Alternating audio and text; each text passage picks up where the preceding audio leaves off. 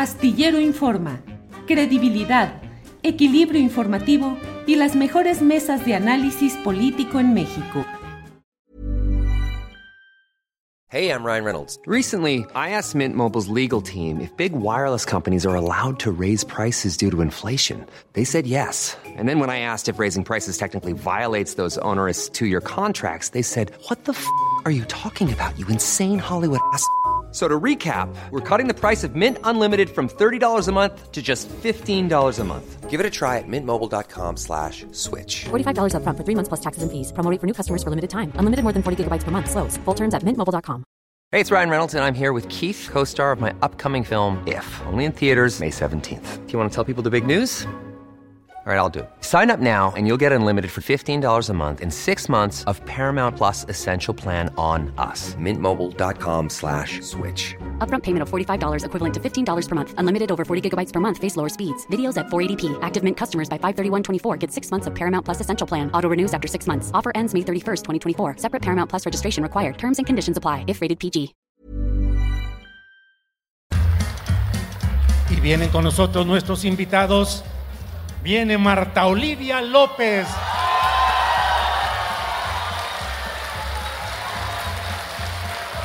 Periodista, tamaulipeca, donde quieras. Periodista tamaulipeca, valiosa y valiente. No solo valiente, sino valiosa. Arnoldo Cuellar, director de Pop Lab.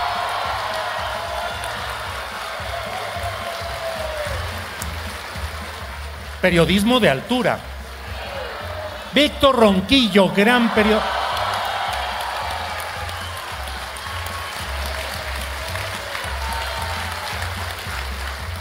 Bueno, pues empezamos, empezamos a trabajar. Muchas gracias. Y bueno, vamos luego, luego. Marta Olivia, ¿qué es ser periodista y por qué eres periodista? Soy periodista por terquedad, por necedad, porque un día vi que la gente que menos tiene, la gente más desprotegida, no tenía eh, los medios tradicionales una forma de comunicarse, de hablar de lo que le pasaba y sobre todo de que su voz fuera escuchada. Por eso soy periodista. Marta, Marta Olivia y eh, bueno, vamos con ¿por qué ser periodista? ¿Por qué esa obstinación? Primero casi por accidente y luego porque descubres que te encanta llevarle la contra a los que dicen que las cosas están muy bien y que en todos lados, desde las universidades, las escuelas, el gobierno, la familia, etcétera. Descubres que es encantador eso, ¿no? Ir a, ir a contracorriente. Ir a contracorriente. Víctor Ronquillo, ser periodista, ¿por qué? ¿Para qué? Bueno, porque no sé hacer otra cosa en la vida para empezar. Desde chavito empecé a escribir, e hicimos un periódico en el CCH Naucalpan y ahí descubrí, ¿no? Ahí descubrí este, mi vocación y realmente mi vocación es escribir y mi vocación también siempre ha sido estar del lado de los pobres, siempre estar del lado de las disidencias, siempre del lado de las minorías y y siempre con un, con un compromiso ético fundamental, ¿no? Y bueno, lo otro es que tuve la suerte a lo largo de mis lecturas de encontrarme con Ricardo Flores Magón, ¿no? En la prepa, entonces bueno, eso pues determina. Y luego después en la vida me encontré con personajes como Manuel Blanco, que me dio oportunidad de trabajar en el, en el periódico El Nacional. Y luego después, pues ya, la historia se vino así, y yo creo que dice García Márquez y dice bien, el mejor oficio del mundo es el periodismo, la verdad de las cosas.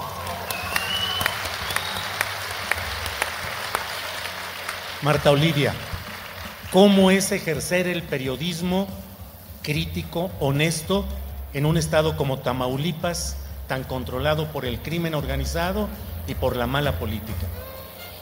Es, me decía yo, el viernes pasado es complicado y alguien me dijo aquí cerca, mi compañero, es peligroso. Es peligroso porque a pesar de que vas eh, reporteando y haciendo eh, conexiones con grupos y con grupos sociales, de pronto hay informaciones que no les gusta y la eh, complicidad que hay entre el crimen organizado, los gobiernos municipales, los personajes políticos y sociales, de pronto no dejas a gusto a nadie. Y de pronto te dicen, esa línea no nos gustó. Me pasó el viernes estando ya acá. No nos gustó, deberías, debería de quitarla. Le dije, no la voy a quitar porque eso sucedió. Y si no pasó eso, compruébenmelo. Tengo videos y si me lo comprueban, yo lo elimino. Si no, no. Arnoldo, ¿cómo sobrevive y cómo se desarrolla un periodismo progresista de izquierda o no de derecha en un estado como Guanajuato? Bueno, en, Guanajuato no matan a los periodistas, pero como en Yucatán no los dejan vivir si llevan una visión contraria a la que mantiene el gobierno panista que tiene 33 años ahí. En Guanajuato lo complicado es voltear a ver la realidad y decir, es que las cosas no están tan bien como lo dicen los otros 30 medios de comunicación que nos rodean. Y entonces pareciera que uno es el terco, que no ve las cosas, que le gusta llevar la contraria, pero de pronto la realidad te da la razón y resulta que ese estado que era un paraíso de la inversión extranjera y del turismo, etcétera, se hunde en la peor violencia. Y les estamos diciendo, pero no voltean a ver eso, ¿no? Eh, Víctor Ronquillo, ¿cuál es tu mayor pasión periodística? ¿Seguir las luchas sociales o los temas de seguridad? No, no, no. Mi ejercicio periodístico ha tenido que ver con la defensa de los derechos humanos. Yo trabajé mucho temas vinculados con el narco, pero porque tenían que ver con esa esencia, ¿no? Y lo otro, pues es el ejercicio también de lo que yo considero con mucho orgullo, es el periodismo cultural, ¿no? O sea, esas son las dos, eh, digamos, fuentes de información fundamentales para mí. La defensa de los derechos humanos y el ejercicio de la difusión cultural a través de los espacios en que me puedo concentrar. Y la otra, que es determinante y clave, es el compromiso con las causas más justas. Eso define mi trabajo, ¿no?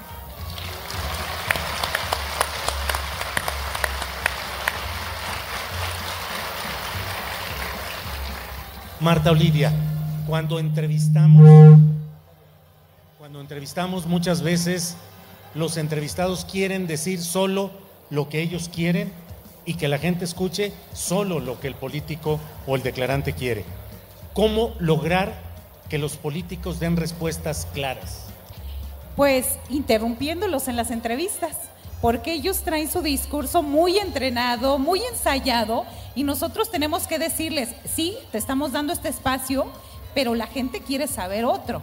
Lo que nosotros hacemos desde nuestro medio es preguntarle directamente cuando está el funcionario, lo que nos están diciendo nuestros seguidores es, yo quiero saber por qué sé que es, que es morenista hoy, antes fue panista y aprobó la reforma energética. Hemos tenido casos así y se han incomodado, pero saben que si van a nuestros espacios, eso es lo que va a hacer. La pregunta del ciudadano, del seguidor, hacia el político, el funcionario.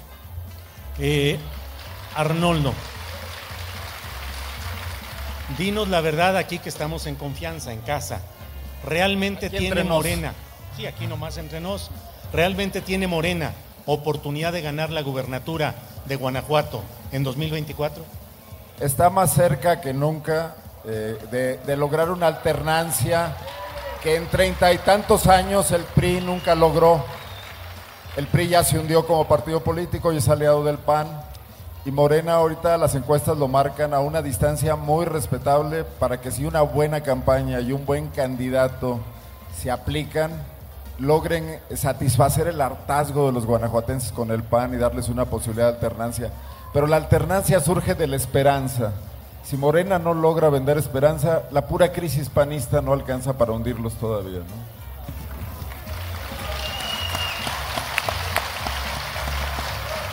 Víctor, además de la literatura, de escritor, de periodista, también te gusta la música.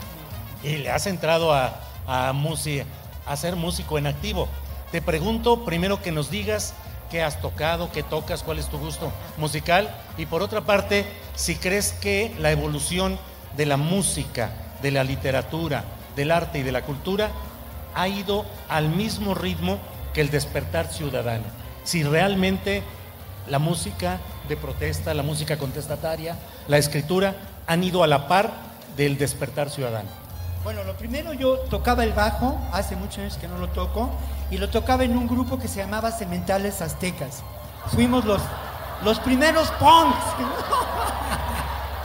Fuimos los primeros punks y bueno, nuestro máximo fue hacer una gira en Tijuana, ¿no? Y cruzarnos al otro lado de Mojados para tocar, eh, ¿no? Bueno, fue, eso fue a finales de la década de los ochentas, no, a mediados de la década de los ochentas o un poco antes.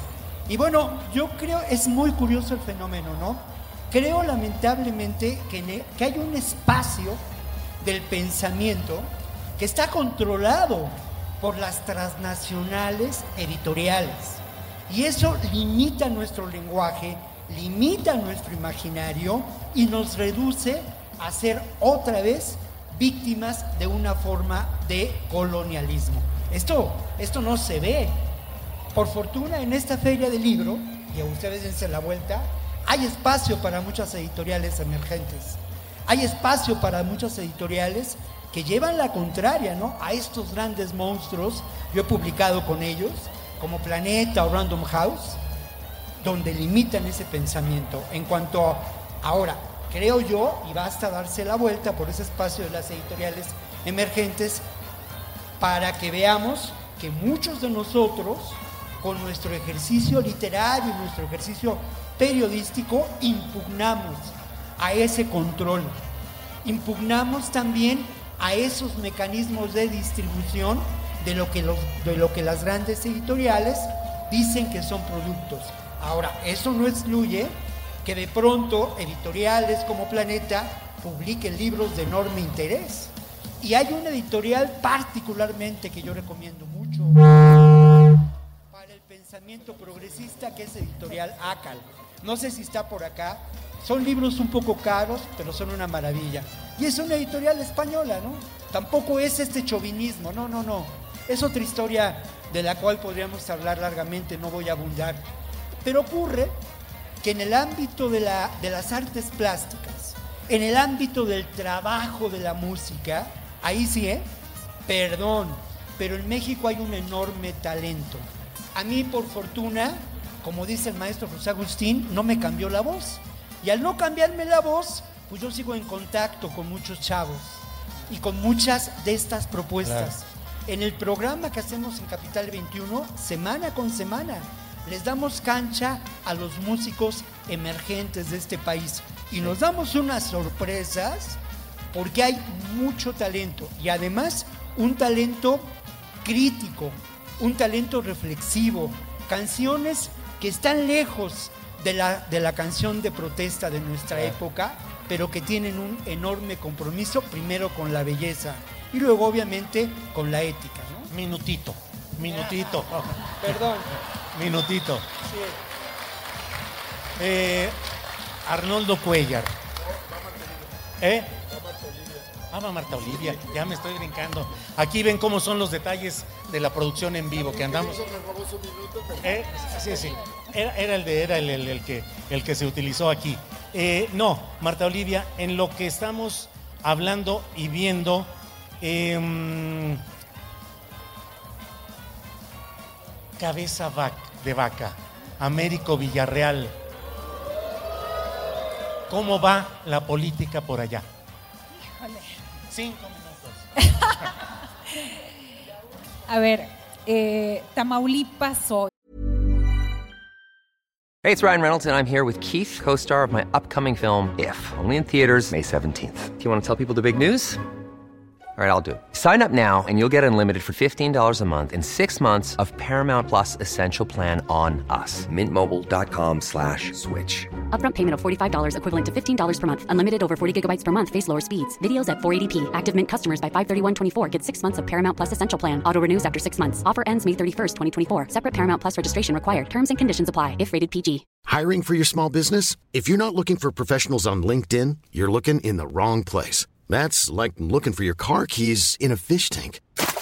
LinkedIn helps you hire professionals you can't find anywhere else, even those who aren't actively searching for a new job but might be open to the perfect role. In a given month, over 70% of LinkedIn users don't even visit other leading job sites. So start looking in the right place. With LinkedIn, you can hire professionals like a professional. Post your free job on linkedin.com slash people today. Tamaulipas tenemos dos exgobernadores en la cárcel, uno acaba de salir, uno prófugo de la justicia, dejó el poder tres días antes, se fue por la puerta trasera, eh, tiene una orden de aprehensión, tiene más de 32 mil millones de pesos que no ha transparentado, tiene en un rancho de su prestanombres, se encontró un centro de exterminio y es el coordinador de seguridad de la oposición en México. Y lo más grave, puede ser senador plurinominal o puede ser diputado federal si el gobierno de México y la Fiscalía General de la República y todas las instituciones no hacen nada. Y nos vemos aquí en un año para decirles que está ahí. Va segurísimo para allá. Eso es lo más grave. Eso es lo más grave que pasa en Tamaulipas. Y ese señor, desde que perdió la elección el año pasado, ha obstruido el camino del nuevo gobierno. Yo no puedo decir si es bueno o es malo, simplemente no se lo han podido quitar de encima. Eso es lo que pasa en Tamaulipas. Es dueño del fiscal general de justicia que se dedica a perseguir a periodistas. Yo lo tengo denunciado en la FEADLE, como a, García Cabeza de Vaca. Yo los tengo denunciados, pero eso se dedican, tienen al Poder Judicial completito al servicio del panismo. Tienen el Congreso de Tamaulipas dividido con moches millonarios a los diputados panistas ahí a su servicio. Es decir, esa es una forma de decir cómo está Tamaulipas.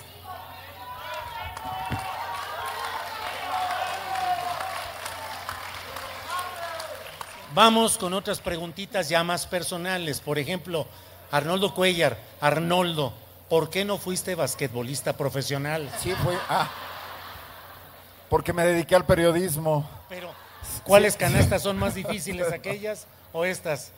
No, bueno, pues eh, yo creo que aquí es más difícil, definitivamente, sí. Y, y te pegan más también, eh, donde menos te das cuenta. ¿Pensaste Pero- pero- meterte al deporte profesional No, por no, altura? no, no, ¿No? no, no. Y, y regresé a hacer deporte hace como cinco años más o menos, pero Dominó.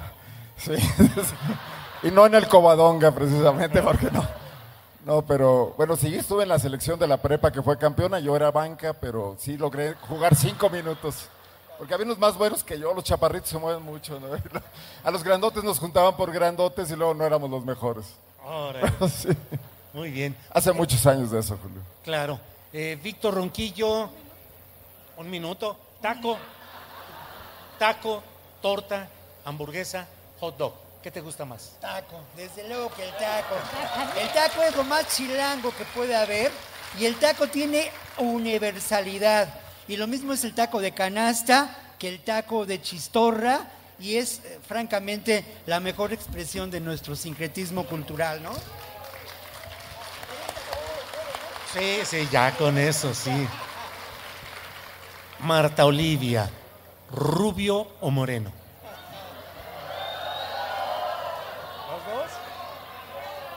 Moreno de izquierda real, no. No, no los disfrazados, no los recién llegados, no, los que somos de izquierda desde antes de cumplir la mayoría de edad.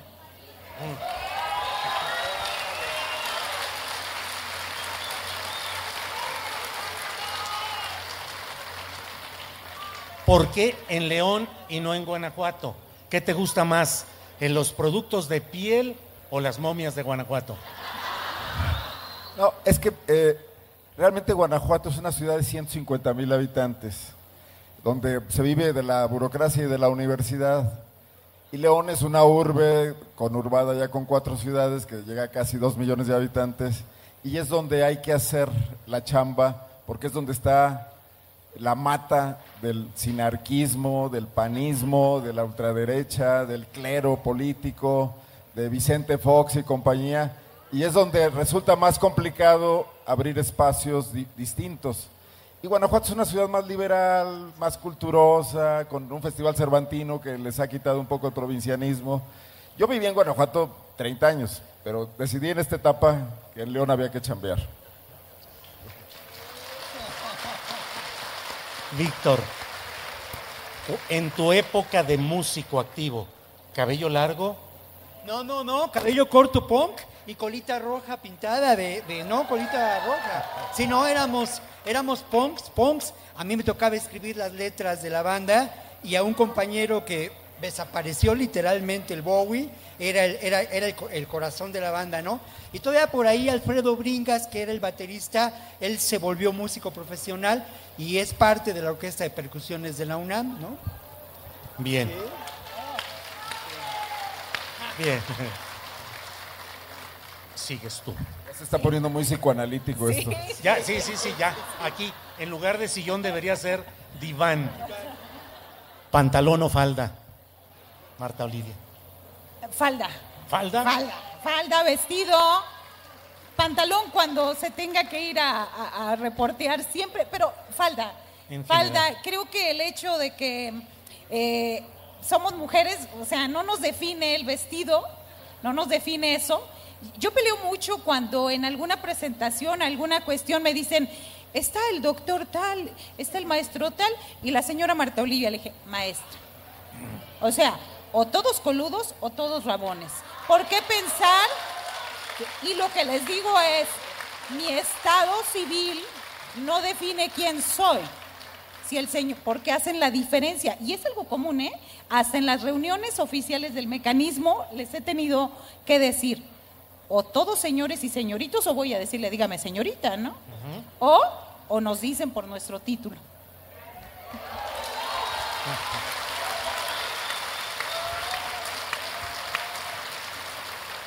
Arnoldo. ¿Sigues tú? Soy el guardián del orden. Porque allá no. En la mesa de los martes no. ¿Qué es, qué es más difícil, ser reportero, ser editor o ser director como eres tú? No, bueno, yo en este momento soy codirector porque somos tres, dos mujeres, compañeras periodistas y yo que dirigimos Pop Lab y que ha dado excelentes resultados esa forma de trabajo colectivo a la que nos hemos tenido que acostumbrar los que venimos de la vieja escuela. Pero yo creo que la esencia del periodismo es el reporteo.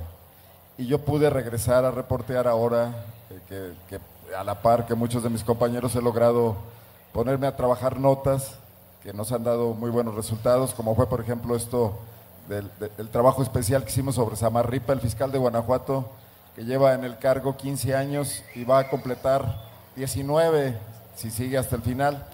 Entonces el reporteo, yo creo que un periodista que nunca ha sido reportero le pasa lo que a este señor del Reforma que acaba de salir, ¿no? Con, este, Pardinas, que pues hace un desastre ahí y, y echa a perder hasta los mismos objetivos del, del- del periódico en sí, ¿no?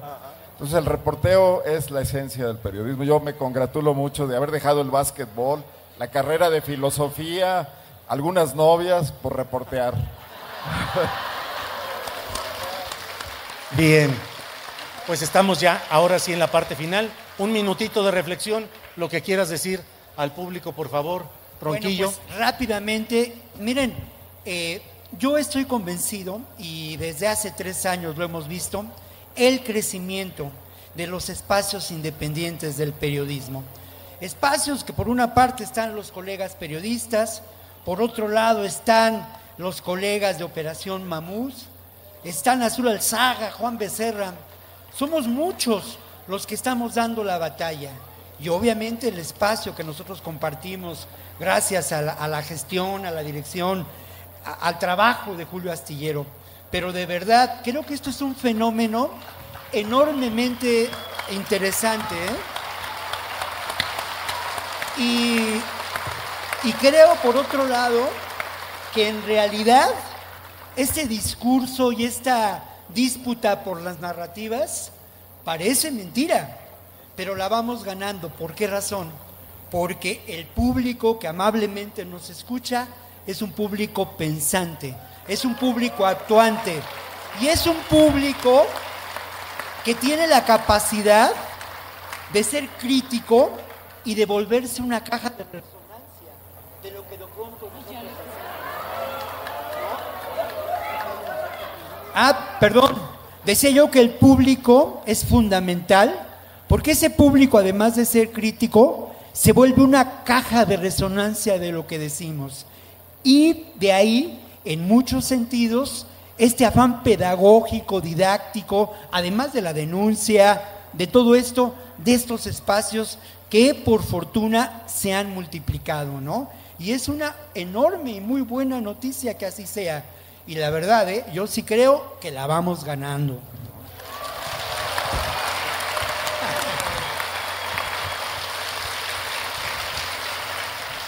Marta Olivia, un minuto.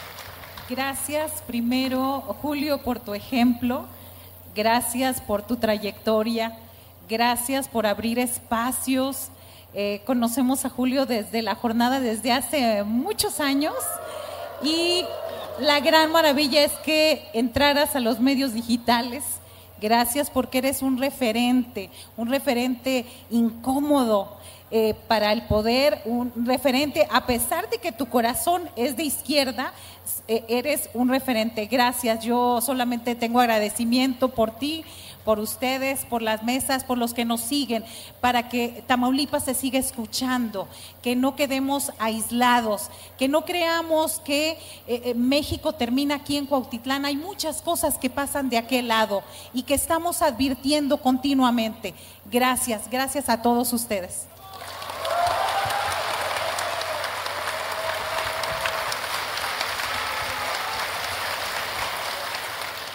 Arnoldo.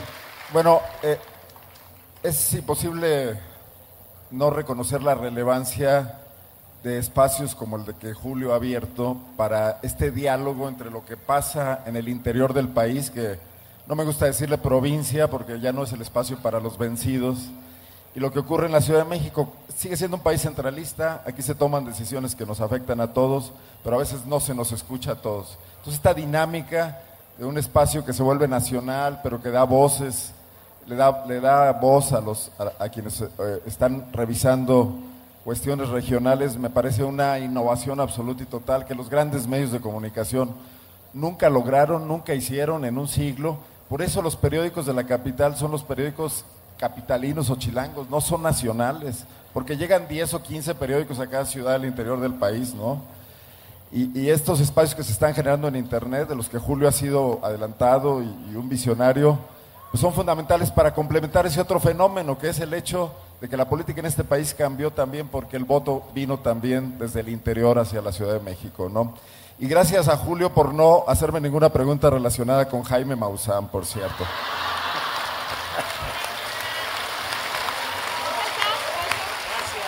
Gracias, gracias a los tres. Víctor. Gracias, gracias, mi querido gracias. ahí nos vemos de rato. Gracias. En Sherwin Williams somos tu compa, tu pana, tu socio, pero sobre todo somos tu aliado, con más de 6.000 representantes para atenderte en tu idioma y beneficios para contratistas que encontrarás en aliadopro.com. En Sherwin Williams somos el aliado del PRO. Para que te enteres del próximo noticiero, suscríbete y dale follow en Apple, Spotify, Amazon Music, Google o donde sea que escuches podcast. Te invitamos a visitar nuestra página julioastillero.com.